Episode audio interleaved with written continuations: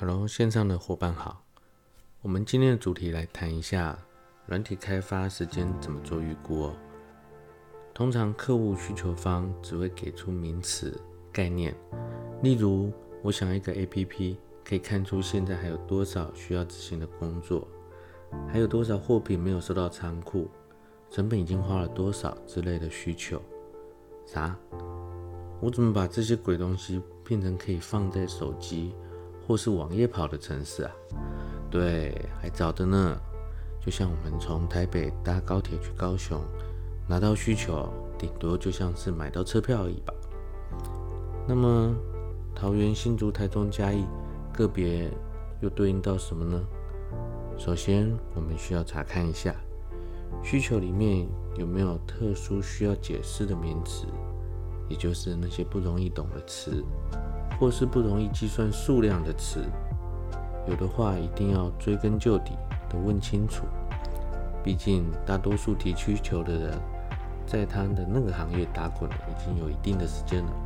我们不是在那个领域中，可能对细节是不清楚的，不了解 Mega 做到哪里，怎么判断是否满足呢？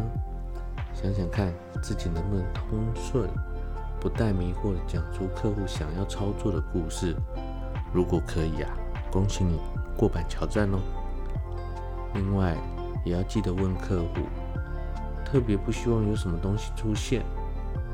在初期啊，大多数人的习惯是从正面来诉说这个故事，但这也是造成软体退货率居高不下的状况，因为你并没有避开客户不想要的。这一点一定要特别的笔记下来。接下来，伙伴们该我们上场了。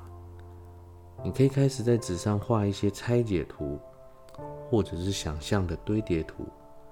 这些虽然是老掉牙的系统分析步骤，可是是有道理的。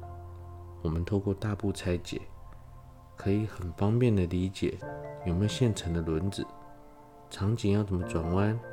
有没有现有的资源可以搬过来借用？比较讲究的，开始去画流程图或画分镜图，这些都好，都有助于帮助我们更深入的理解接下来要怎么动作。当然，很多人会说画图没有办法一下子画很细，可是啊，透过你的动手画，它相当于强迫你自己的思绪转了一圈。这个是迈向专业经理最重要的动作。画图的过程，我们主要就是关注每一个连接和转折。我们要透过什么样的功能去跟主程式互相连接？当我们拆解之后，理论上我们像搭高铁一样，我们已经接近台中，也就是路程的一半。专案管理这个学科中。一直在强调一件事：品质啊，来自于设计，不在于 QC 上。意思就是说，设计的过程是非常重要的。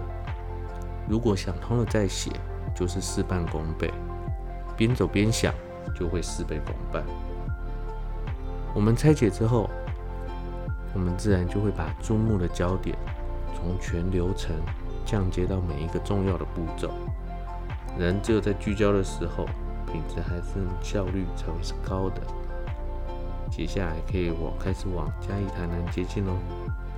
对于一些重点的段落，我们可以去找比较有经验的人，开始准备粗糙或者是拟真的程式嘛，也就是传说中的输入口。透过这些堆叠，我们可以很方便后面接手的同学做一些更加精致的处理，然后。去做串联测试，进而产生出客户所需要的操作场景。